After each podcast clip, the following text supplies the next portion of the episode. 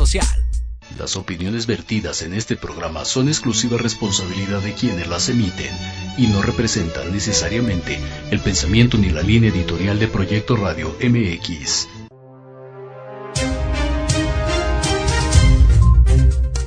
¿Qué tal? Soy el licenciado Francisco Javier Rodríguez y les doy la más cordial bienvenida a mi programa Entre Diálogos. Un espacio en el que te vas a enterar de lo más relevante en materia nacional e internacional. Bienvenidos.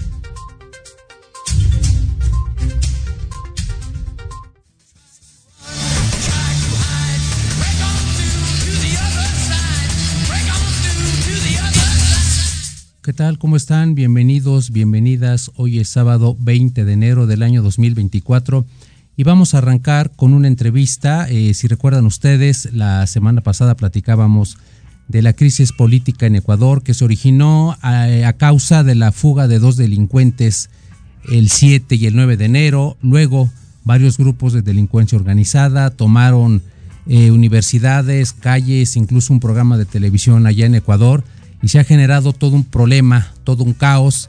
Incluso el presidente de Ecuador ha declarado terroristas a estos delincuentes y ha llamado a restablecer la paz pública. Ojalá que esto se logre en el corto plazo. Y para hablar de este tema tan importante tenemos con nosotros a José Paul Gallardo, nuestro invitado es abogado, máster en Derecho, conferencista nacional e internacional, así como autor de varios textos en materia jurídica. ¿Qué tal, Paul? Te, saludo con México desde la Ciudad de México. Bienvenido.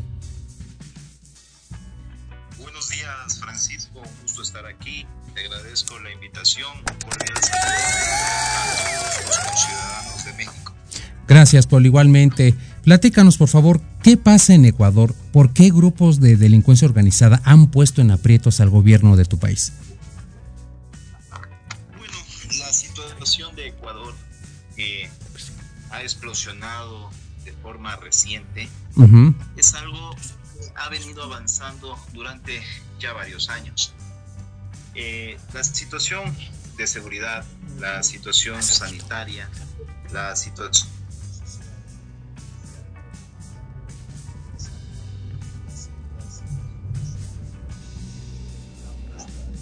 ocurriendo. Los grupos de delincuencia organizada cada vez han ido em, poniendo sobre la mesa más exigencias. Eh, en el momento actual hay bombas incluso en las calles de mi país. Em, hay asesinatos eh, selectivos, inclusive atentados indiscriminados contra la población civil. Y desde el 2021 Ecuador está batiendo récords récord de muertes violentas y 2022 también llegamos a los 25 por mil y el año pasado, el 2023, llegamos a los 46 puntos. Para un país que desde los años 1980 hasta el año 2017 tuvo 15 puntos periodos muy, muy cortos, pero siempre estuvo entre los seis puntos, entre los ocho puntos. Eh, es una situación bastante alarmante. Eh, lo que está ocurriendo en este momento, eh, en parte también, como lo decía hace poco, es un proceso degenerativo de algunos años que el gobierno está buscando corregir y en este momento estamos con un estado de excepción y además un estado de guerra una veintena de grupos criminales han sido declarados como terroristas y actores no beligerantes y pues por supuesto el ejército está en las calles enfrentando esta situación. Es correcto, Paul. Nos hemos enterado eh, que Ecuador se encuentra en un estado de sitio, este conflicto, como bien lo comentas, tiene historia, tiene antecedentes, la delincuencia se ha elevado muchísimo en tu país y son muchísimos factores que intervienen de alguna manera para que la situación llegue a este, a este estado gravísimo. Desconocíamos esto que nos comentas de que ha habido atentados selectivos, ataques directos ya contra la población civil. Eh, la comunidad internacional está al pendiente de lo que pasa en Ecuador. Se especula muchísimo de que si Estados Unidos va a enviar eh, sus tropas para ayudarlos y demás, pero bueno, eso es aparte. Lo importante es que eh, la situación es complicada. Yo sé que el propósito del, gobierno ecuatoriano es resolver este conflicto a corto plazo y espero que, que lo logre.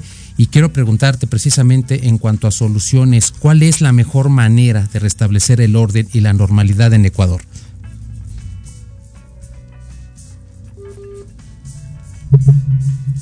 Bueno, bueno, ¿me, ¿me escuchas, Paul? Eh, sí, Francisco, te escucho claramente.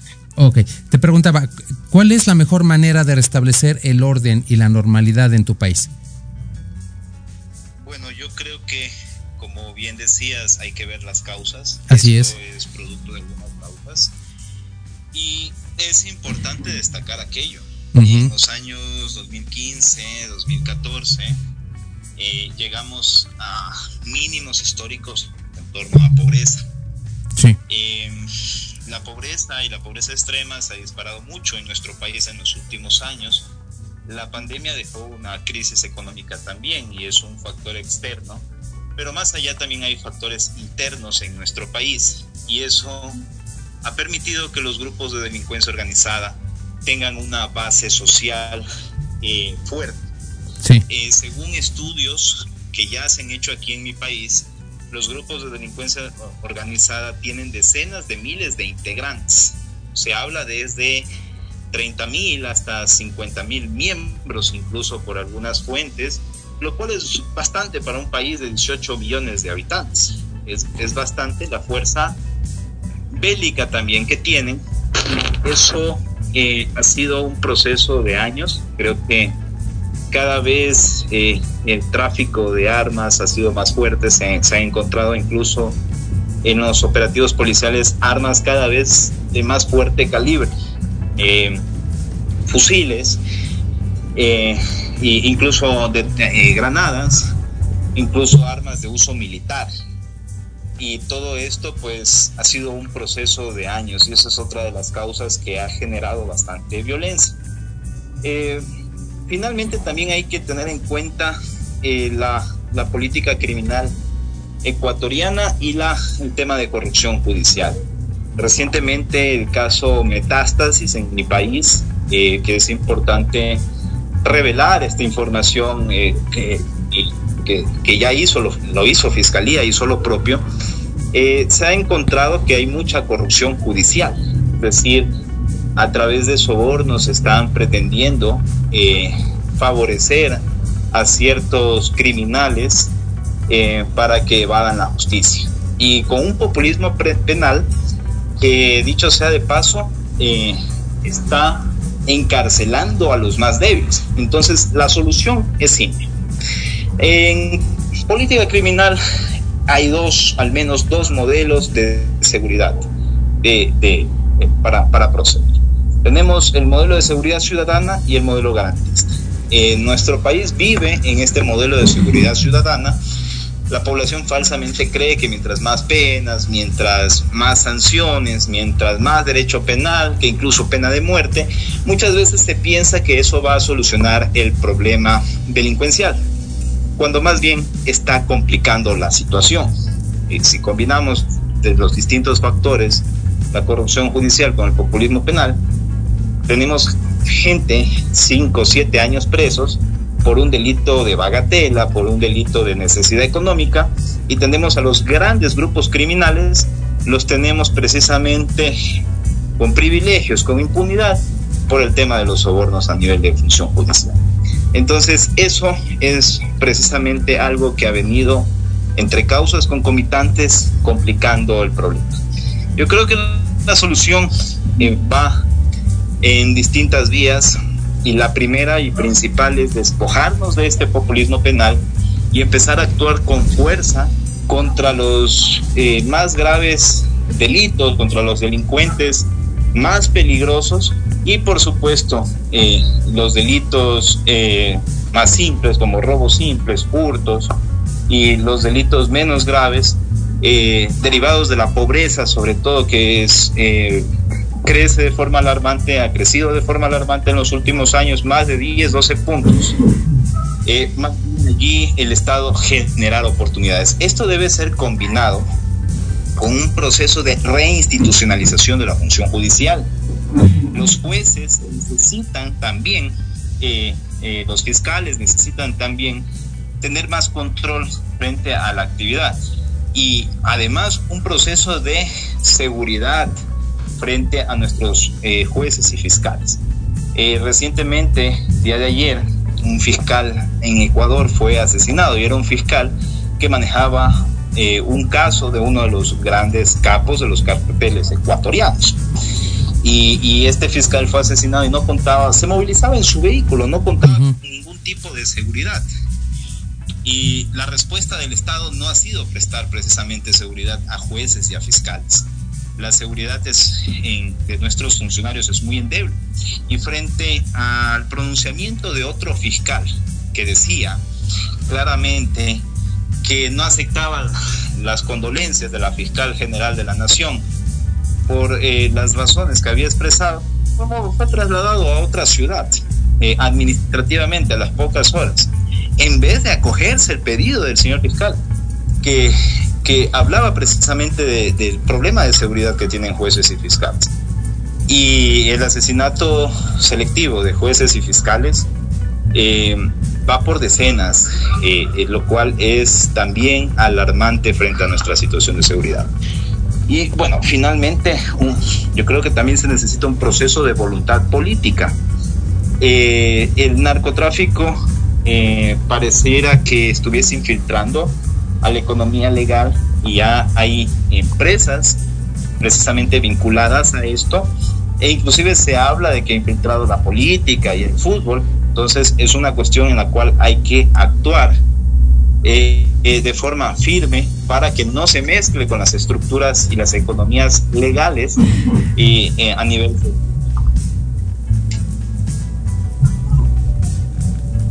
Exactamente, Paul. Estoy de acuerdo contigo. Desgraciadamente, la delincuencia organizada en Ecuador, en México, en cualquier otro país, es fuerte, como lo comentas, en tu país eh, la delincuencia cuenta con toda una estructura bélica, una estructura financiera, con recursos suficientes para poder trabajar, con un orden jerárquico que nos habla de todo un complejo, de todo un monstruo que en Ecuador desgraciadamente ha encontrado las condiciones perfectas para crecer como lo está haciendo al grado, como platicábamos al principio, de que el gobierno ecuatoriano tiene que declarar un estado de, un estado de sitio perdón, para garantizar la seguridad de todos los ecuatorianos. También es muy importante lo que comentas, yo creo que una buena política criminal, eh, además de deshacernos de este populismo penal, como bien lo comentas, de aumentar las penas buscando un efecto ejemplar, yo creo que no es la solución. Hay que atacar las causas eh, que originan los delitos graves o no. En este caso lo comentas correctamente. Una de esas causas es precisamente la corrupción. Eh, los tratos que extralegalmente llega a ser la delincuencia con funcionarios judiciales, con funcionarios públicos de otras instancias de gobierno, que de alguna manera hace que toda esta situación, que todo este estado de cosas se mantenga y que el único beneficiado pues precisamente sea un grupo de delincuentes. Es algo complicado, de verdad yo espero que eh, la situación en tu país se mejore pronto y que Ecuador pueda adoptar una política criminal efectiva para erradicar este problema. Y precisamente, eh, de manera muy concreta, Paul, ¿cuáles pueden ser entonces las acciones del gobierno ecuatoriano para sancionar y erradicar las operaciones de la delincuencia organizada que finalmente han provocado esta crisis política? Quiero tomar unas palabras tuyas, Francisco, y es precisamente el tema del cumplimiento de las leyes. Eh, muchas veces el legislador ecuatoriano, eh, cada que ocurre algún problema, está tratando de crear nuevas leyes cuando ni siquiera se garantiza el cumplimiento de las leyes que ya existen. Así es. Lo cual hace bastante ineficiente la reforma legislativa en Ecuador. Yo estuve invitado como, como, eh, como abogado en libre ejercicio para dar mis opiniones en la Asamblea Nacional del Ecuador. Y frente a las reformas, que esto se hacía por inicios del año pasado, todo iba en torno a la delincuencia. Es decir, determinado delito tiene una pena, pero sí es parte de un, grupo de delincuencia organizada, la pena sube. Así es. Y desde esa reforma hasta acá, la violencia se ha disparado, el índice de delincuencia se ha disparado, los ataques bélicos son cada vez más fuertes y, todo lo demás. No ha funcionado porque las leyes que ya existen antes no se están cumpliendo, se están abusando incluso de garantías jurisdiccionales que reconoce el Ecuador como la de corpus. Y el estado de sitio, que nuestra constitución lo conoce como estado de excepción, es el nombre que le ha puesto, eh, ha sido una práctica recurrente de todos los gobiernos, desde el gobierno del expresidente Guillermo Lazo hasta el actual presidente Daniel Doboa eh, no tenemos un estado de excepción, son varios los estados de excepción y es cada cierta temporada lo que ocurre. Y, y, al final del día, acá acaba el proceso de toque de queda y la situación sigue. Entonces es, creo, creo que hacer más fuertes las instituciones em, es necesario para una política criminal efectiva y despojarnos de esta idea de que hay que crear más leyes, de que hay que cambiar las leyes, de que hay que poner la pena de muerte. Podemos poner la pena de muerte, lo cual eh, iría directamente en contra del artículo 66.1 de la Constitución de la República. Adicional a ello que hemos suscrito el Pacto de San José de Costa Rica. Pero si en nuestro país existe la corrupción, desinstitucionalización, si existe la impunidad, esto no va a servir para nada. Ese es el gran problema que tenemos en, Ecuador. Y para finalizar, eh, hay, que, hay, que hablar muy fuerte. En nuestras cárceles eh, hay teléfonos celulares y armas, y hay drogas, y mientras exista eso, los grupos de delincuencia organizada pueden seguirse comunicando, pueden seguirse actuando. Las órdenes se pueden dar desde dentro de la cárcel. Eso es mucho más importante que estar creándole reformas judiciales dentro de los decretos que se firman por parte de nuestras autoridades.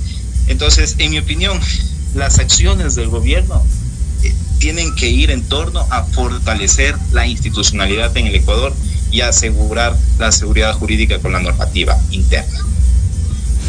Estoy de acuerdo contigo, Paul. Tenemos que atacar las causas y la forma de operar de la delincuencia. Este factor que nos comentas también en México es muy común. Aquí en las cárceles en México hay celulares, hay armas, hay droga, hay dinero, en fin, hay todo.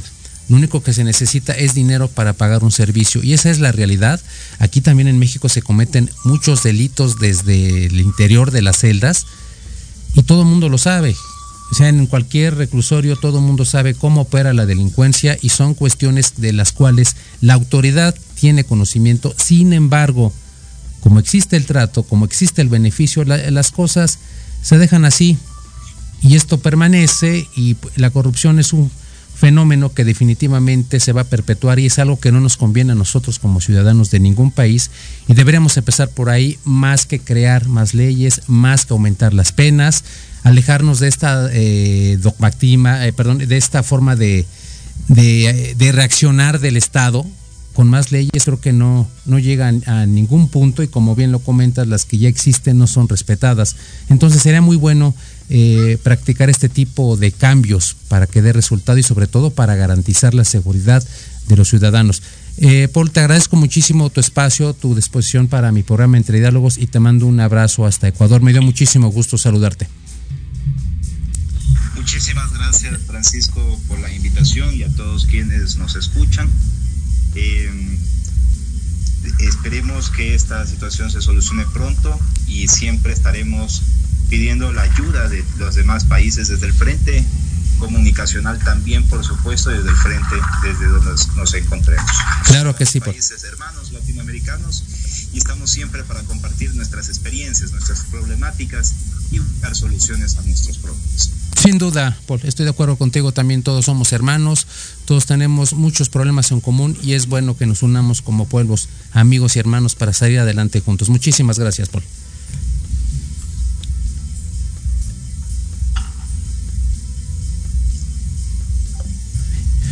Pues como ven, hay muchísimos problemas en Ecuador que tienen mucho que ver con México y hemos entrevistado a otras personalidades de América Latina y creo que los problemas que tenemos en común todos los países latinoamericanos pues es la corrupción, la pobreza, eh, la desigualdad y las causas creo que siguen exactamente siendo las mismas en cualquier país.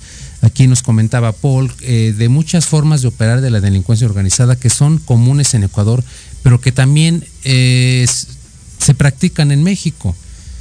Así que el Estado mexicano, el Estado ecuatoriano deben poner muchísima atención en este tipo de situaciones para resolver de manera práctica y efectiva toda esta infraestructura, toda esta forma de actuar de la delincuencia, para erradicar de alguna manera este flagelo que nos tiene, por lo menos a los mexicanos, eh, sumidos en un, valga la expresión, en un mar de, de temor, de miedo que a cualquiera nos puede pasar, desgraciadamente, ser víctimas de algún delito, de alguna desaparición, que es un tema que hemos comentado muchísimo aquí con ustedes, y será muy bueno que el Estado tome en cuenta esta forma de operar de la delincuencia. Ojalá que nuestros gobiernos, ojalá que los gobiernos mexicanos, el próximo que va a entrar en diciembre de este año, tomen en cuenta esta situación para atacar de manera efectiva la delincuencia.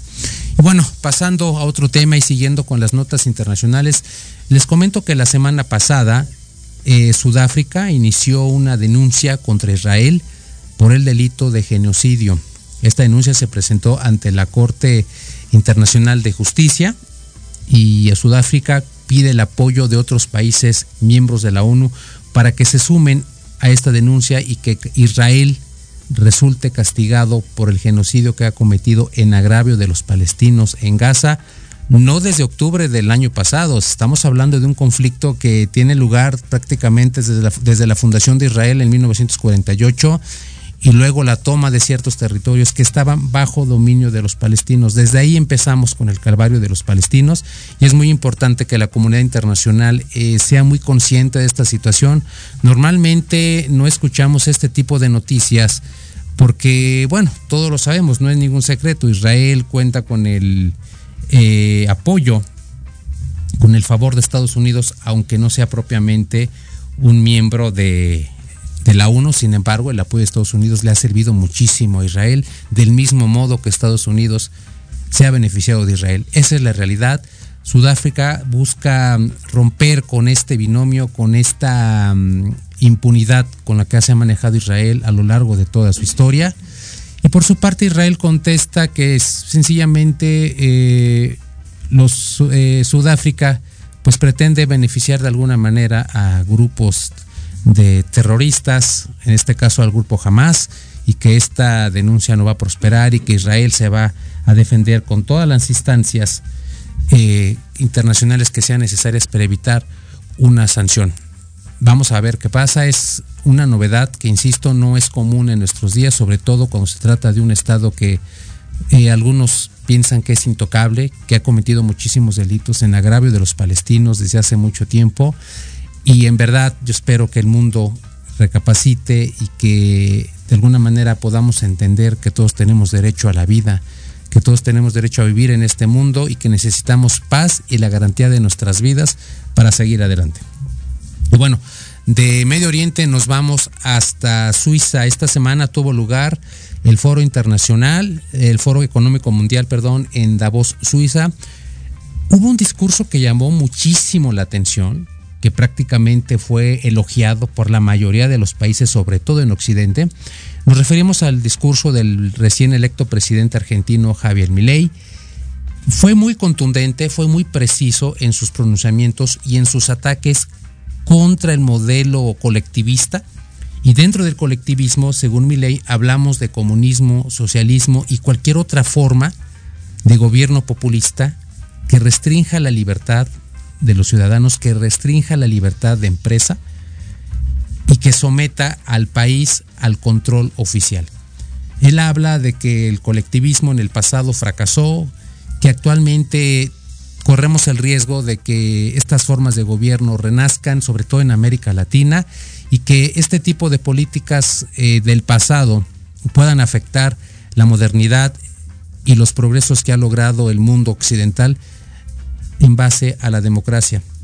llama también mi ley a los empresarios a abstenerse, ese es un mensaje importante, abstenerse de involucrarse con cualquier político, de involucrarse con cualquier grupo de poder para beneficiar a los poderosos y convertirse en parte de un sistema corrupto. Lo mejor que pueden hacer los empresarios a los que mi ley calificó de héroes es seguir aportando al progreso y al desarrollo de un país, es seguir emprendiendo, haciendo crecer de esta manera a un país para generar progreso para todos y evitar este tipo de confrontaciones. Y las reacciones no se hicieron esperar. Elon Musk eh, elogió este discurso. Aquí en México también muchos políticos elogiaron el pronunciamiento de Milei. Otros más lo atacan eh, en el sentido de que fue muy impreciso, de que no, no se refería a cierto gobierno en particular, aunque bueno, sabemos de antemano que muchos gobiernos, sobre todo latinoamericanos, encuadran muy bien en esta forma de gobernar. Así que fue elogiado de una de otra manera y atacado, pero por impreciso, por imprecisión en cuanto a quién se dirigía concretamente. Pero bueno, el discurso está ahí. Yo de mi parte estoy de acuerdo en aquella eh, sección de su discurso donde impulsa y fomenta el emprendimiento, donde fomenta el crecimiento a base de la iniciativa individual, no colectivista. El colectivismo tiende a erradicar, a desaparecer a un sujeto, a una persona en lo individual y creo que con mi ley se entiende lo contrario, desde un punto de vista individual todos tenemos que aportar a un país, todos tenemos que aportar algo en beneficio de todos y esta es la mejor manera, según mi ley, de salir adelante. Vamos a hacer una pausa y regresamos.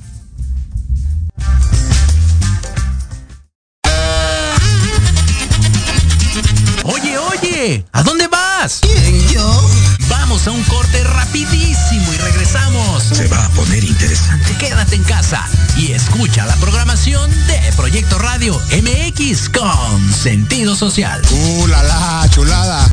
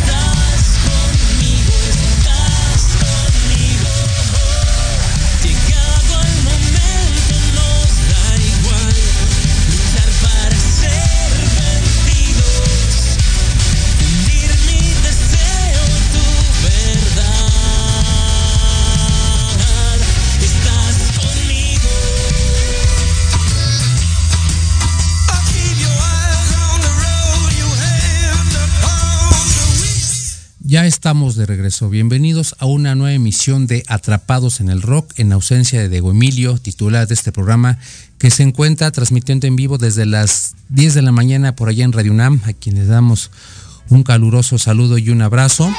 Vamos a platicar sobre bandas independientes, sobre bandas que están haciendo el esfuerzo de sobresalir en esta industria tan complicada que es la música, sobre todo en un género muy popular y que es del gusto de todos, nos referimos al rock. Hay muchísimas bandas independientes en México, hay muchos estilos, hay muchas tendencias, hay mucho talento, hay rolas nuevas, hay eh, muchas innovaciones que merecen un espacio, que merecen ser escuchados para que el talento mexicano pueda sobresalir. Hay muchas bandas que, por ejemplo, ya han grabado algunos discos, algunos demos, que le han abierto el concierto a algunas bandas que son populares, que tienen muchos seguidores, pero siempre es bueno eh, que cuenten con el apoyo, con la difusión de su talento para que ustedes, los amantes del rock, los conozcan mejor y se enteren de que aquí en México hay muchísimas bandas que están buscando un espacio bien ganado, que vienen desde abajo picando piedra, que están tocando puertas y que buscan la manera de posicionarse en el mundo del rock en este 2024, en este siglo XXI, que ya de novedades, pues yo creo que ya son pocas, pocas las novedades que son buenas y que merecen triunfar. Ya hemos platicado en otros espacios que los grandes éxitos del rock están en el pasado, estamos hablando de éxitos desde los años 50, 80, todavía 90, las cosas estaban bien, se hacía buena música,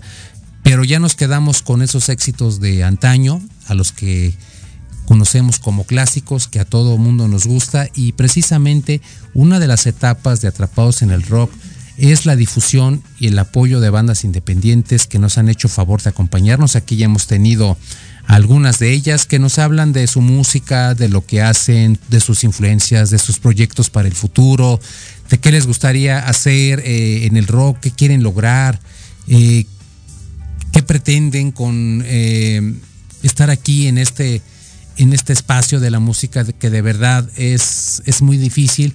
Y pues todos quieren triunfar y lo principal es que la mayoría de las bandas están en este medio porque les gusta, porque les gusta el rock, porque les gusta la música y eso es lo importante. Cuando uno, uno tiene un gusto, una pasión y se dedica a lo que uno le gusta, yo creo que no, no es trabajo lo que se hace con gusto y eso es lo importante de las bandas, que finalmente les gusta el rock, están aquí para deleitarnos con su música, con su arte, porque recuerden también que la música es un arte. Y eso es lo, más importante, que tenemos talento en México y como les comentaba, este espacio Atrapados en el Rock, además de platicar de bandas, de rolas, de épocas, de sucesos importantes, bandas o intérpretes relevantes, también buscamos la difusión de nuevos talentos. Este espacio Atrapados en el Rock en verdad está abierto para otras tendencias, para otros gustos y de hecho hoy tenemos una banda invitada que están próximos a llegar y vamos a tener la oportunidad de escucharlos aquí en vivo. Eh, alguna de sus rolas más exitosas, alguna de sus rolas que les guste y que espero que a ustedes también les agrade la, la propuesta. Y vamos a tener programas de este tipo en la medida en que lo permita eh, la cabina de Proyecto Radio MX, vamos a seguir invitando bandas, pero ya con una dinámica distinta, que traigan algún instrumento, que puedan tocar aquí, que nos toquen algunas piezas de alguna influencia, de alguna banda que les resulte interesante, que los haya influido así de manera determinante, y luego que nos eh, canten algunas rolas propias que nos digan cuál es su estilo, cuál es el mensaje que buscan, a qué público están dirigidos, eso es muy importante, y ver cuál es el éxito que han logrado. Eso es también eh, muy importante, ver la correspondencia que tiene la banda con la gente, con sus seguidores, y creo que de esa manera vamos a seguir eh, conservando este ritmo de música que nos gusta muchísimo, el rock. Y bueno, ya hemos comentado en algunas ocasiones que las influencias son muy, muy importantes que todas las bandas tienen algunos intérpretes o algunas bandas que los han influenciado muchísimo, prácticamente los han inspirado y han determinado el estilo de alguna banda. Y finalmente las cosas suceden así. Los grandes, los grandes eh, intérpretes, las grandes bandas, tienen algún, alguna influencia algún suceso importante que los han marcado y que les han servido de inspiración. Y hablamos de grandes, hablamos por ejemplo de los Beatles o de los Rolling Stones, que fueron influenciados por los pioneros del rock, por Elvis, por Chuck Berry, por Little Richard, y a su vez estas bandas sesenteras fueron la influencia de los setentas, de bandas que también los escucharon, que se enamoraron de su música, que se enamoraron de su arte y que, y que buscan sobresalir y de alguna manera logran el cometido.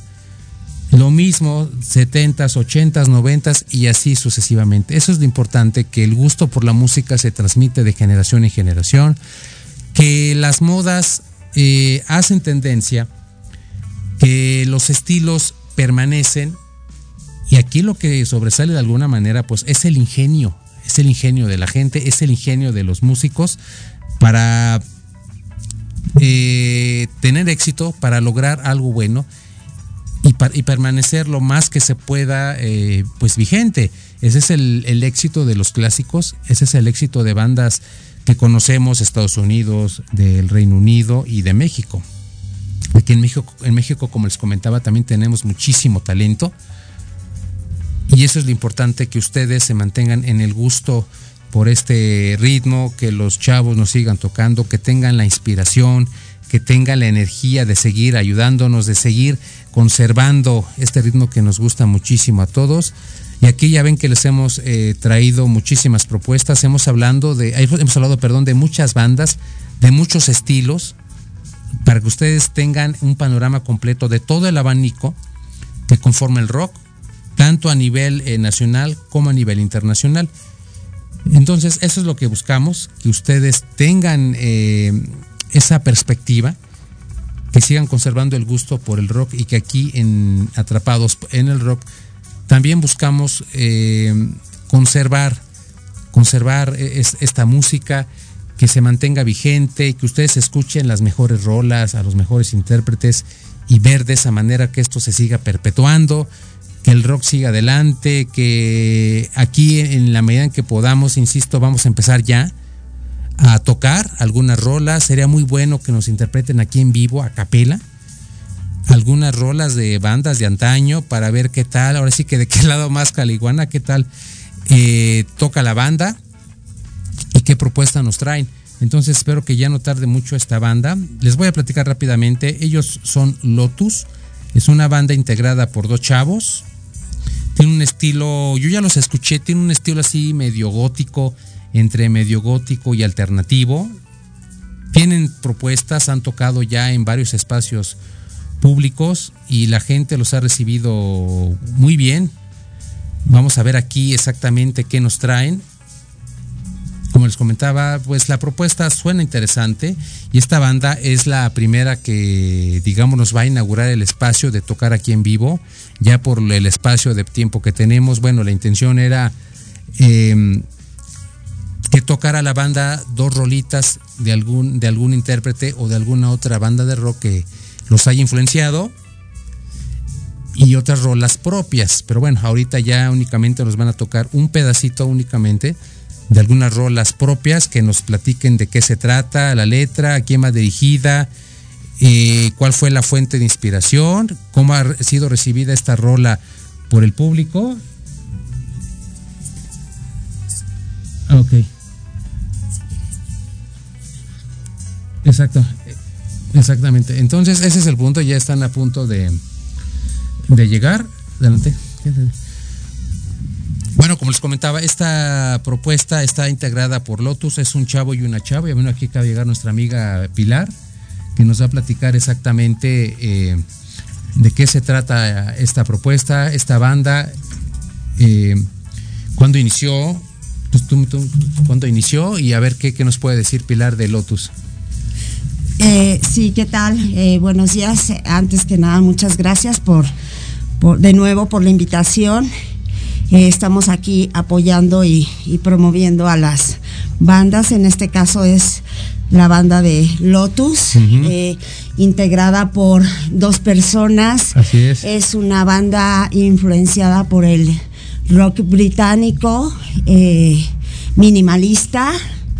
Eh, la ejecución que ellos eh, logran, lograron hacer en cuanto a sus instrumentos, Eni en la batería y Freddy en el, en el bajo, pues me parece muy buena, con, llegando a una sonorización también muy, muy grata.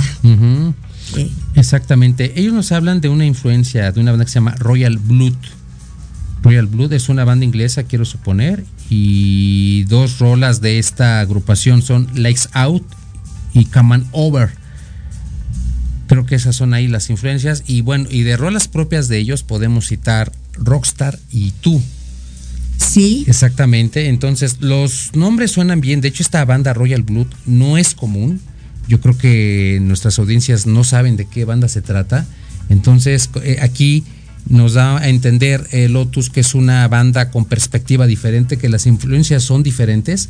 Ya no hablamos de los de, los clásicos, de las influencias de siempre, los Beatles, los Rolling, este, Nirvana, etcétera, etcétera. Y esto es lo que yo he platicado hace un momento. Es muy bueno que las audiencias de Proyecto Radio eh, conozcan que hay otros estilos, que hay otras bandas que son tan buenas como las conocidas, y que a su vez han sido influencia de otras agrupaciones, como es el caso de Lotus, y que determinan su estilo.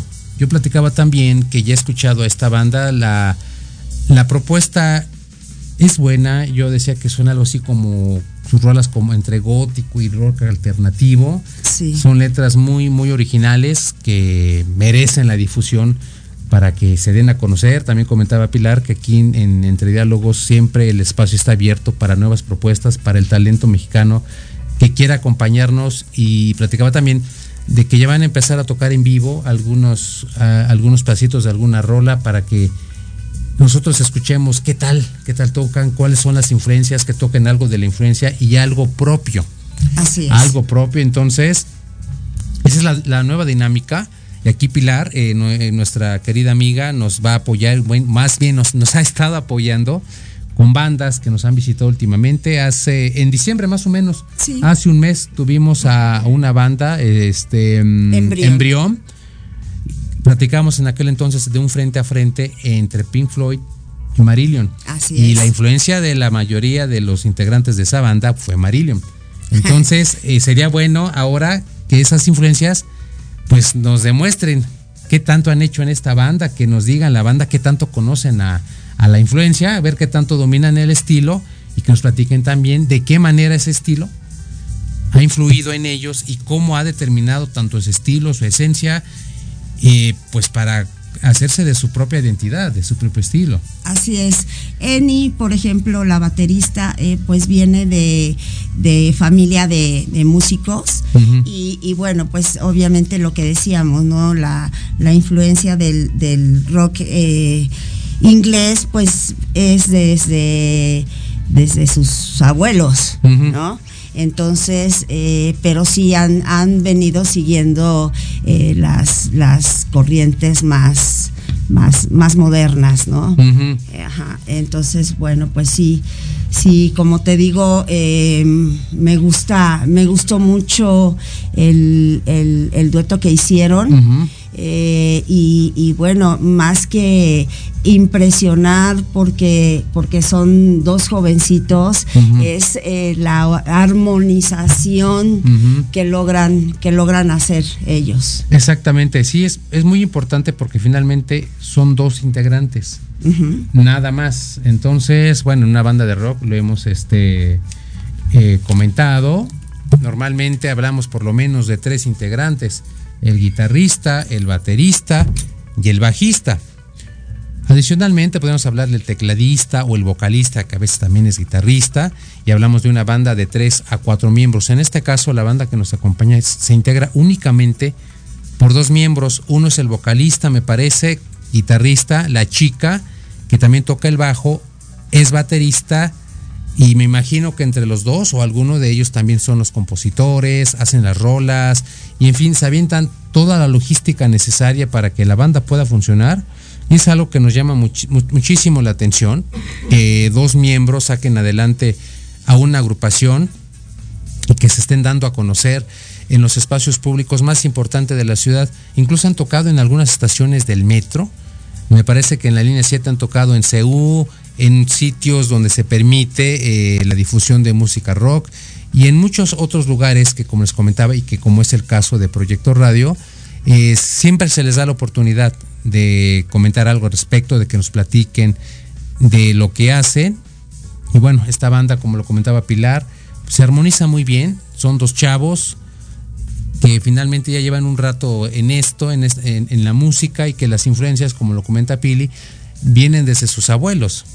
Y lo que platicábamos hace un momento, lo importante de todo esto es que el gusto del rock, como cualquier otro, se conserve y que se transmita de generación en generación para que esto no se pierda y de alguna manera todos nos, nos sigamos empapando de esta buena música. Adelante, bienvenido. Gracias. Adelante tú, tus audífonos, por favor. Bueno, aquí ya tenemos a un, a un integrante de Lotus, ¿nos acompaña? Ah, hola, soy Freddy. ¿Qué tal, Freddy? Bienvenido. Muchas gracias. Buenos días. Pues platícanos rápidamente qué onda con Lotus, cómo se forma, cuándo se forma, desde cuándo están en esto. Pues Lotus empezó el, el hace casi dos años. Ok. Eh, iba a empezar un proyecto yo de como tributo a una banda y mi baterista decide dejarme. Entonces lo que tuve que hacer era buscar baterista rápido porque teníamos una tocada ya en puerta, la primera, a una semana de que me deja. Entonces estuve buscando, sondeando ahí bateristas y le mandé tres mensajes. Le mandé a tres personas.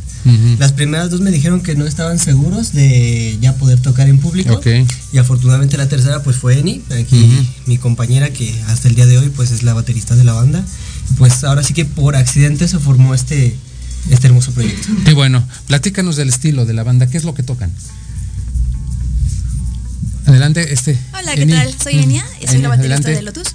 Em, pues el estilo que manejamos está un poquito complejo, la verdad es de que nos encanta combinar varios estilos, desde un poquito de alternativo, rock, stoner. Eh, es una mezcolanza muy mm, curiosa, eh, pero sobre todo es rock. Qué padre. Eh, ¿Cuáles son sus, sus, bandas que los han influenciado, intérpretes que los hayan determinado? ¿Sabes qué? Porque escuché esta, esta rola, esta banda o este cantante, me animé a hacer mi banda. Pues principalmente fue este Royal Blood. Okay. es una banda británica que se está volviendo bastante famosa. De hecho, van a venir eh, este año aquí a México. Ok. Este, también a mí, de mi parte, nos, me inspiró mucho la banda Muse y una banda española que se llama Sexy Zebras. Ok. A mí me gusta mucho. Ok. Muy bien. Son eh, bandas que pues no son muy conocidas. Ya no hablamos de los clásicos que yo decía hace un momento, de los Rolling, los Beatles, etcétera, etcétera. Comentaba también que hay otros estilos y otras bandas que también son famosas, que también son buenas, y en el caso de ustedes, que de alguna manera los han influenciado. Entonces, eso es muy padre que nos eh, comenten qué otras tendencias hay en el rock, cuál es su estilo y cómo lo está recibiendo la gente. Entonces, platíquenos un poco eh, dónde tocan, qué éxito han tenido, cómo lo recibe la gente, qué opinan de sus rolas y demás. Adelante. Si quieres, empiecen. Pues nosotros hemos tenido la oportunidad de tocar sobre todo en lo que es la Ciudad de México. Okay. Hemos estado en varios lugares, desde lo que es la parte sur, céntrica y pues norte. Oh, eh, hemos estado en varios tipos de, de, bares, algunos foros. Y la verdad es que hemos tenido muy buena eh, crítica, muy buen resultado con la gente. Nos ha recibido muy bien. Ahora sí que siempre que nos subimos, eh, al menos yo en mi caso siempre me subo muy nerviosa. Claro. y cuando bajo del escenario, la verdad es que es muy bonito ver a la gente eh, aplaudiendo, claro. eh, sonriéndonos y diciéndonos comentarios muy padres, sobre todo de la música. Em, hemos tenido muy buena aceptación por parte del público. Perfecto, me da muchísimo gusto. Eso es lo importante, que tengan éxito y que ustedes están muy chavos. ¿Cuántos años tienes? Acabo de cumplir 23. Fíjate tú. 28. 28. ¿Y el proyecto cuánto tiene? Me dijiste dos años. Eh, sí, va para dos años. dos años. Entonces empezaron súper chavos. Siguen estando chavos y yo les comentaba a las audiencias que finalmente es el gusto por algo lo que te hace iniciar un proyecto. Y cuando tú inicias algo por gusto, pues no es propiamente un trabajo. O sea, estás dándole ahora sí que bola el hilacha a tu gusto. Y eso lo haces obviamente con todo el ánimo, con toda la disposición. Y aquí estamos hablando de un proyecto propio. Las rolas, ¿quién las compone? ¿De quién son autoría? Pues las rolas están compuestas por ambos. Por lo general, la que empieza como a componer letras y todo esto es Eni. Ajá. Se le facilita mucho la este, composición, especialmente en inglés, porque Lotus está mezclado. Algunas canciones son en español y otras son en inglés. Y en cuanto a las melodías, mm, ahí sí me encargo un poco más yo, pero también llega a estar presente como esa esencia de, de, Eni, que es la que es la más melómana de los, de los dos, la que escucha más música y más variado. Qué bueno, y no hay conflictos entre ustedes. Sabes que este arreglo no me gusta, este acorde no quedó, cámbialo. No, pero es que a mí me gusta más este. Y a lo mejor tú cedes o ella cede y como que bueno, pues ya que te digo, ¿no ha habido conflictos así? Pues como tal conflictos, ¿no? Pero si es como de, si no le gusta algo, pues aceptamos, nos lo dice, nos lo decimos y es como de, bueno, pues vamos a cambiarlo, que se te ocurre a ti, qué hacemos. Una vez incluso una de nuestras canciones eh, nos pusimos los dos tal cual a sentarnos y a, hacer una melodía con un, con un teclado. Y pues salió una muy, muy, muy buena canción que estamos en proceso de grabación. Ok. Y pues ha estado interesante esa forma de componer. De repente también sale el, la contraparte de que se me ocurre algo y ya eh, Isofacto ya hizo una canción y le pongo una de las letras que ha escrito en Ah, qué padre. es de varias, de varias formas. Yo creo que una ventaja es de que ambos tenemos como este gusto musical muy similar. O sea, no es como tan diferente de que, por ejemplo, no es el caso, pero si Freddy escuchara música tipo norteña o puro reggaetón y yo escuchara por acá metal, pues ya es como un contraste muy Sí, exactamente. Pero no, afortunadamente, o sea, como que tenemos ese mismo gusto musical rockerón. Exactamente. A ver, rápidamente, este, Freddy, a ver si nos da tiempo. Sí. A ver, ya te trajeron tu lira. A ver, este, tócanos algo. Tócanos algo, un pedacito de alguna rola. Me hablabas ahorita de una composición que está en proceso de grabación. Así es. A ver, este, ¿cuál, cuál es esa rola? ¿Cómo se llama? Se llama Monochrome. Es, la letra es totalmente hecha por, por Eni. Ok. la melodía es la que nos pusimos los dos a componer así. Este. Un día en su casa. con el teclado de su papá. Porque eh, una ventaja que tiene Lotus también es que pues somos muy bien apoyados, especialmente por su familia, ya que claro, su familia chavos. y son músicos. Claro. Entonces eso facilita mucho. Déjame ver si sí está afinado. Adelante.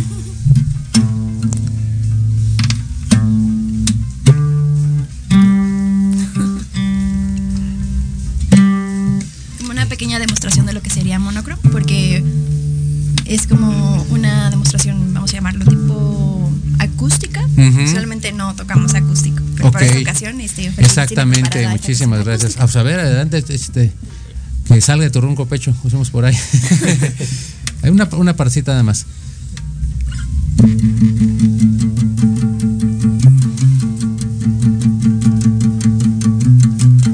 How can you identify a person with good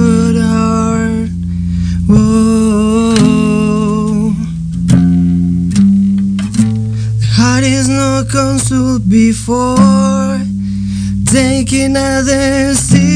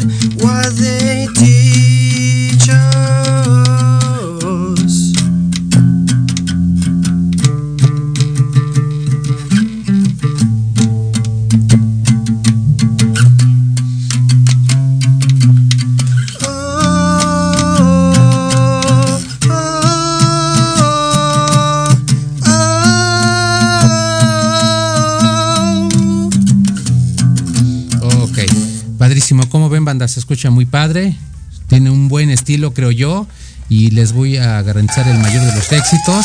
Muchísimas gracias por acompañarnos, ya nos mandan a corte. Palabras finales ya para despedirnos. Pues ojalá se den la oportunidad de escuchar a Lotus, de claro que sí. en las redes sociales. Eh, ¿Cuáles son tus redes sociales?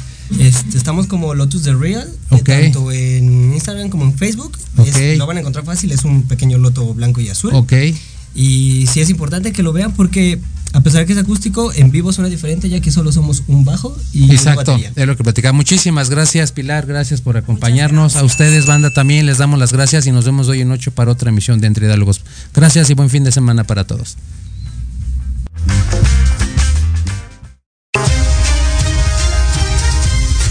Amigos, muchísimas gracias por sintonizarnos este fin de semana y los esperamos el próximo sábado para una nueva emisión de Entre Diálogos.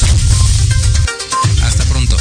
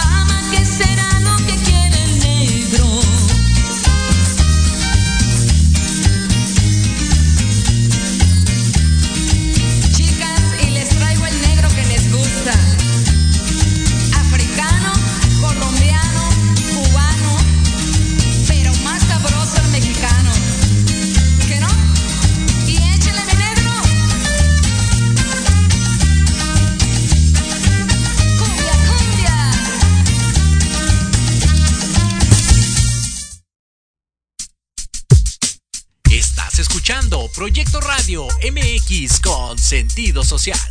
Las opiniones vertidas en este programa son exclusiva responsabilidad de quienes las emiten y no representan necesariamente el pensamiento ni la línea editorial de Proyecto Radio MX. ¿Estás en la búsqueda de empleo? ¿Te gustaría cambiar de trabajo o desarrollarte profesionalmente? Claro que sí. Bienvenidos a Sin Chamba el lugar donde te apoyaremos a encontrar el mejor trabajo de tu vida. Con tips, consejos, chat de expertos en el ámbito laboral.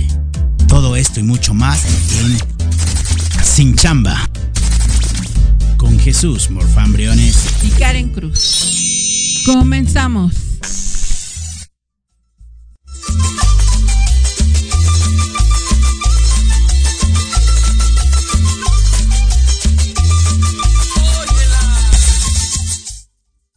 Tardes. Hola, ¿qué tal? Muy buenas tardes. Bienvenidos a su programa Sin Chamba, donde juntos encontraremos el mejor trabajo de tu vida. Actívate ya. Yo soy Jesús Morfán Briones y el día de hoy tenemos un excelente programa porque vamos a hablar eh, de dos puntos muy importantes hoy con lo que se inicia el año en el 2024 en materia económica, sobre todo en la parte de recursos humanos, sobre todo en la parte de fuentes de empleo. Seguramente te preguntarás, como lo vimos en el programa anterior, cómo quedó el tema del salario mínimo, todo este tema, qué aplica, qué no aplica, el tema del teletrabajo. Bueno, pues el día de hoy yo te voy a hablar de algo muy importante que es un factor fundamental para los que se dedican al amplio mundo de los recursos humanos, porque el día de hoy vamos a hablar, porque tú lo pediste, de los tabuladores salariales.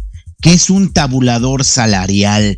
¿Con qué se come? ¿Para qué sirve? Vamos a hablar del famoso estudio de sueldos y salarios que generan las empresas normalmente cada 365 días y es un campo referente de acuerdo a la proyección del salario mínimo vigente en la nación cómo se construye el estudio de sueldos y, eh, y salarios y cómo se manejan los tabuladores. Y seguramente en otro programa más te platicaremos en específico cómo ir formando tu tabulador eh, salarial si es que no tienes conocimiento de ello. Y bueno, pues sin duda, este es un eje nodal para que te des cuenta en cómo están los salarios a nivel nacional y tú puedas determinar el tuyo de acuerdo a la empresa, al tamaño y varios factores que vamos a ver el día de hoy. Y después estrenamos sección en este programazo, enseñando estrenamos la, la sección que tú nos pediste el año pasado y por fin llega nuestra sección de la parte de emprende.com, la sección de emprende.com,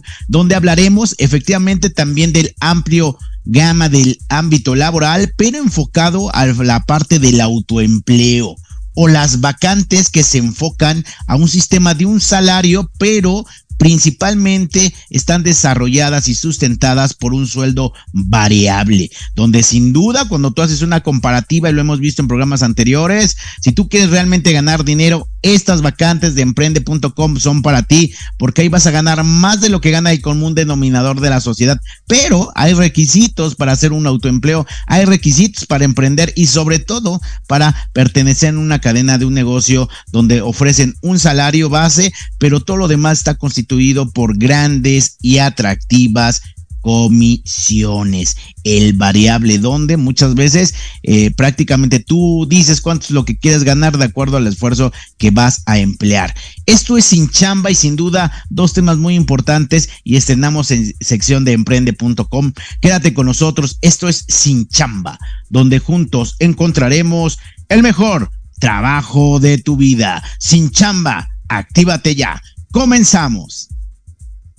Muy bien, pues vamos a la primera sección del día de hoy. Como te lo platicaba hace unos momentos, vamos a hablar en el tema de los recursos humanos, de un tema que realmente es referente en las empresas. Importante darte este dato. En México, de cada 10 empresas, en México de, de cada 10 empresas, solamente el 60%, solamente el 60% maneja esta técnica para encontrar un salario correcto de acuerdo a la empresa que tú, que tú permanezcas y la oferta se pueda ver involucrada como tal. Hoy te voy a hablar de este gran tema que se denomina como ¿qué es un estudio de sueldos y salarios? Es el estudio de sueldos y salarios, el cual normalmente se renueva cada año para verificar cómo han sido las tendencias. Y nuevamente, como te lo comentaba hace unos momentos al inicio del programa, esto lo fija el salario mínimo, el aumento del salario mínimo, recuerda en este 2024, el aumento del salario mínimo vigente es de Acuérdate, lo vimos en el programa anterior, el aumento del salario mínimo es del 20%, del 20%, y te dije pros y contras, ¿eh?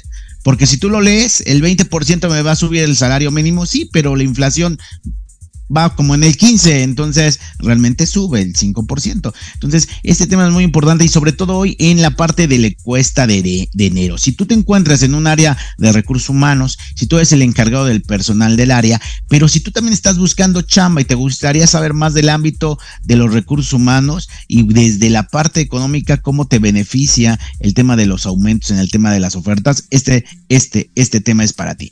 ¿Qué es el estudio de sueldos y salarios? Fíjate bien y anótale bien. El estudio de sueldos y salarios es, un, es una escala, también conocida como un tabulador de sueldos. Y esta herramienta es muy importante en todas las organizaciones. Y cuando yo te hablo de todas las organizaciones, van desde las micro, pequeñas, medianas y sobre todo en las grandes empresas. Porque esta herramienta de sueldos y salarios, este tabulador salarial, te va a permitir, te va a permitir definir los rangos máximos y mínimos de sueldo. Si tú tienes un negocio y tú eres dueño de ese negocio, seguramente dirás, híjole, no todos pueden ganar lo mismo. Y hay veces que le ofrecí más a una persona y después ya no me es rentable con los resultados que da o los resultados que tiene la compañía. Para esto existe el estudio de sueldos y salarios. Estos rangos máximos y mínimos que debe de haber por cada puesto. Rangos máximos y mínimos que debe de existir por cada puesto. Y ese tabulador tiene que decir la oferta máxima y la oferta mínima.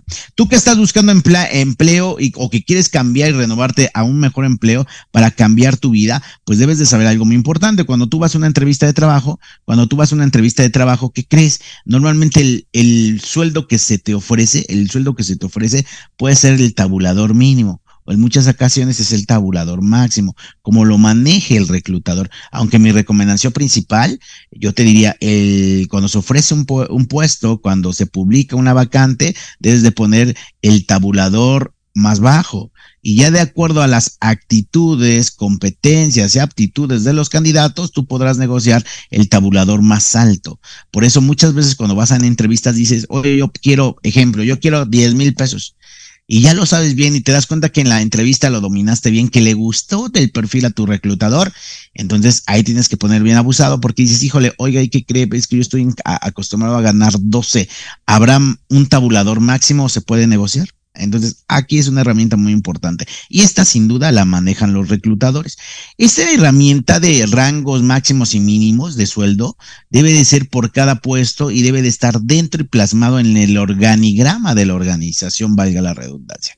Debe de estar plasmado en el, en el organigrama y es parte de las políticas financieras y contables, parte de las políticas financieras y contables que toda compañía debe de tener. Entonces, seguramente te preguntarás, oye Jesús, yo la verdad tengo 10 empleados, tengo 5 empleados, eso me, me ayuda enormemente porque estás hablando que es una empresa en crecimiento y tú más que nadie, inclusive más que las grandes empresas, debes de tener bien definido un tabulador o rango de, de, puestos máximos y mínimos para ofrecerlo. Porque si esto no se hace correctamente, se viene la rotación de personal. Si esto no se hace correctamente, vienen este colapsos financieros porque no calculaste bien el tabulador de ese puesto y resulta que ese puesto no aporta tanto a la organización para que llegue dinero a la empresa. Entonces, ese es un tema sumamente importante. Cabe señalar que las empresas tienen diferentes ofertas salariales después de un tabulador y por la presencia de múltiples factores del tamaño de la empresa, desde el, del, sector donde se maneja y se desenvuelve, la oferta y la demanda y las carreras que emplee, así como la localización física. ¿Qué quiere decir? El rango de tabulador de sueldos y salarios máximos y mínimos tiene una serie de factores que determinan todavía un cambio adicional de una región a otra. Recuerden que a nivel nacional, en la Ciudad de México, en Monterrey y, Guadalajara, el tabulador y el rango de, de, puestos prácticamente son similares, ¿sale?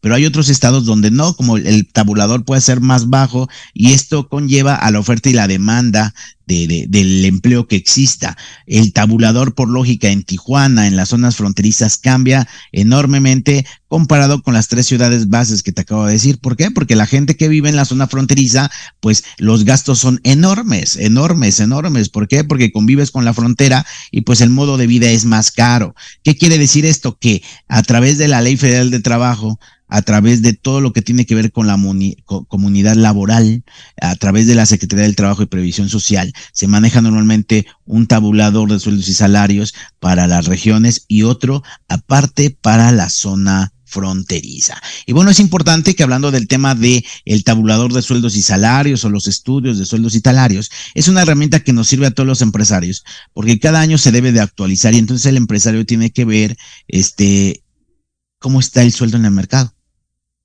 Fíjate qué importante, ¿eh? porque puedes estar arriba o puede estar por debajo de la media de ese sueldo y ese puesto. Entonces, ¿qué hacen las organizaciones? ¿Qué hacen las consultorías? ¿Qué hacemos nosotros en Sinchamba? Hacemos un estudio previo de antes de llegar diciembre, como de cinco meses antes. Hacemos un sondeo con las principales empresas de ciertos giros para verificar cómo son sus estándares de sueldos y salarios. Recopilamos todos en, en, en una documentación y verificamos, ah, este tipo de empresas eh, la secretaria, esto anda, en esto anda, el chofer en esto anda, el asistente en esto anda en el sector. Oye, pero yo conozco un asistente que trabaja para Procter Gamble y gana siete veces más. Claro, pero es un sector distinto al que estamos comparando. Cuando hablamos del estudio de sueldos y, salarios, entran hasta los giros de la empresa y los perfiles de la organización. ¿A qué me refiero con el tema de los perfiles de la organización? Cuando yo te hablo de los temas de los perfiles de la organización, yo me refiero directamente a que hablamos de descripciones completas, de las principales funciones, características y aspectos que consideran un rango. ¿Y cuáles son las características que se deben tomar en cuenta para estipular un sueldo o un rango? La edad, el sexo, nivel de estudios, determinar sus funciones estáticas, si va a estar en campo, si no está en campo, si está en riesgo, si hay más trabajo físico, si hay más trabajo mental y su, su perfil es más dinámico en el centro de trabajo, que pueda ser una persona que pueda cambiar de un puesto a otro con facilidad. Hay puestos que son más difíciles de encontrar. Ejemplo, en el ámbito de recurso humano, uno de los sueldos más competitivos que existen en el mercado, anótale por favor para aquellos que dicen, oye, ¿qué quiero estudiar?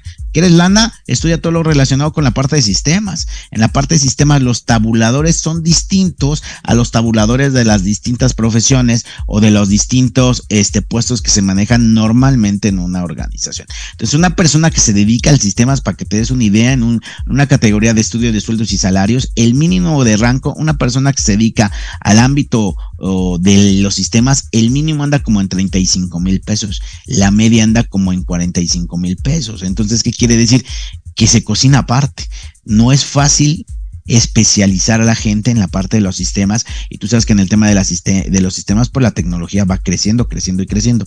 Así como determina la organización qué departamento pertenece, tiene un rango mayor y cuáles serán las principales funciones dentro con los clientes internos y externos. Entonces, si tú te pones en lugar de la empresa, lo primero que debes de verificar después de este estudio de sueldos y salarios, te va a permitir tener una mejor oferta, te va a permitir a que tengas, mm, eh, cubras más las vacantes, hablando del tema de reclutamiento y selección, y algo más importante, vas a ser más competitivo en el mercado definitivamente. Hay empresas que son muy buenas, pero sus rangos de eh, sueldos y salarios son muy bajos. O hay empresas que son muy buenas, un ambiente muy bueno, pero no, no, no realizan esta metodología cada año de la actualización de un estudio de sueldos y salarios. Si tienes alguna duda al respecto, escríbenos. ¿Dónde nos puedes encontrar? A través de nuestro correo electrónico en te estamos buscando rh.gmail.com, a través de nuestras páginas de Facebook en Sinchamba RH o me puedes encontrar en mi Facebook personal en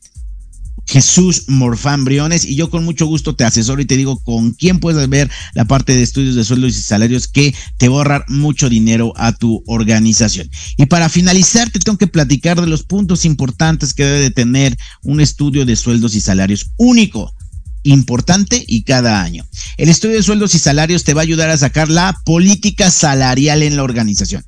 Como te lo decía al inicio del programa, el 60% de las empresas en México no tienen una política salarial porque no actualizan sus tabuladores de puesto. ¿Para qué me sirve la política salarial? Podemos entenderla como un método, un principio de a la empresa para distribuir las cosas. Entonces, sin duda, la política salarial es un tema muy importante que debemos de tomar en cuenta. Aparte de la política salarial, algo que te va a ayudar muchísimo el tener este estudio de sueldos y salarios es tener una capacidad financiera y de desempeño general de la organización. Recuerda, las organizaciones cada 15 días pagan su nómina. Entonces, imagínate que no, no haces las ventas que esperabas y dices, híjole, es que no vendimos, no nos pagaron, no voy a pagar la nómina. Para eso te ayuda la política salarial de la organización y te ayuda a determinar la capacidad financiera y de desempeño que tendrá la organización. En esa capacidad de desempeño verificas diferentes rubros para anexar a este cálculo de la política salarial nacida de este estudio de sueldos y salarios. Otro punto importante que te ayuda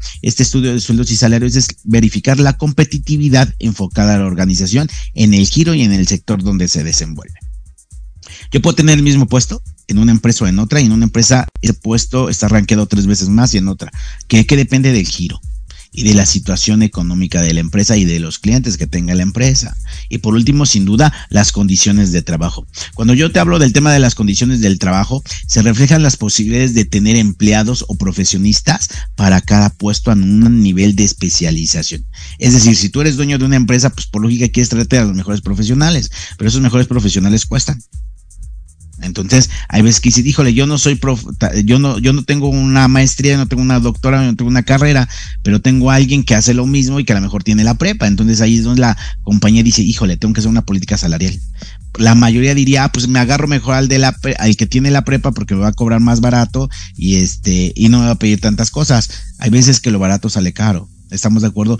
Todo depende y todo nace del perfil de puesto que lo vemos cada ocho días en nuestros programas de Sin Chamba. Y por último, como te lo platicaba en el tema de las condiciones de, trabajo, ¿qué determinan las condiciones del trabajo? Determinan los empleados, los profesionistas, el nivel de especialidad que se debe de tener, factores como cómo se maneja el sector, cómo va a crecer el sector el siguiente año, cómo se maneja la economía en el país, qué se espera. Acuérdate que este 2024, si tú quieres hacer lana, este 2024, hablando de emprendimiento, hay lana, ¿eh? Hay lana, aunque hay un cambio electoral importante, pero tienes que aprovecharlo. Hay lana si quieres hacer lana. Se verifica desde la localidad, la región, desde el país, desde hasta el país y de las ciudades correspondientes. No es lo mismo ofertar una, una vacante en, en un pueblito de una comunidad o ofertar una vacante en una gran ciudad.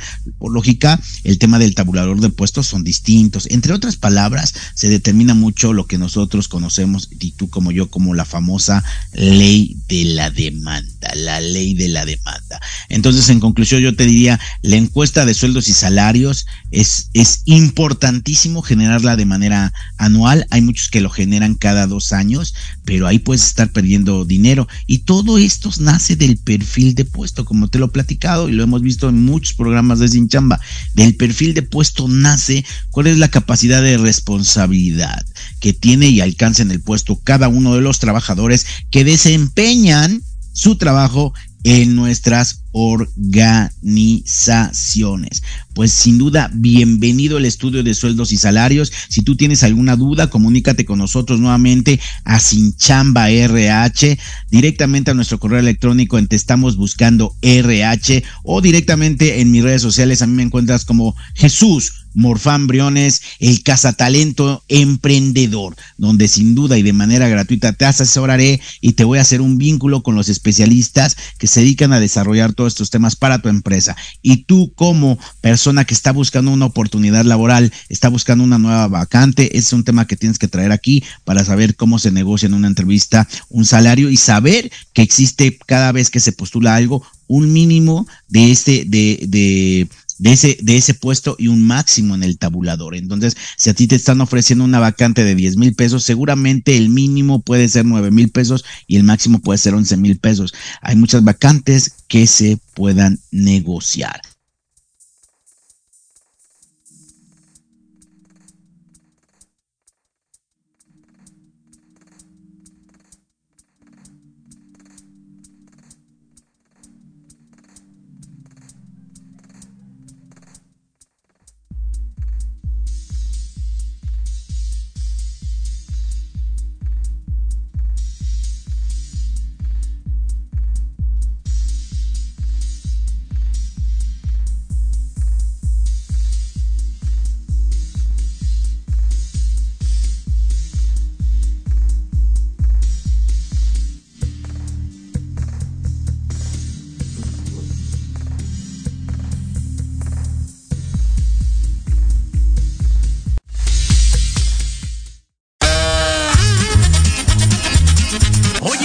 Oye, ¿a dónde vas? ¿Quién, yo?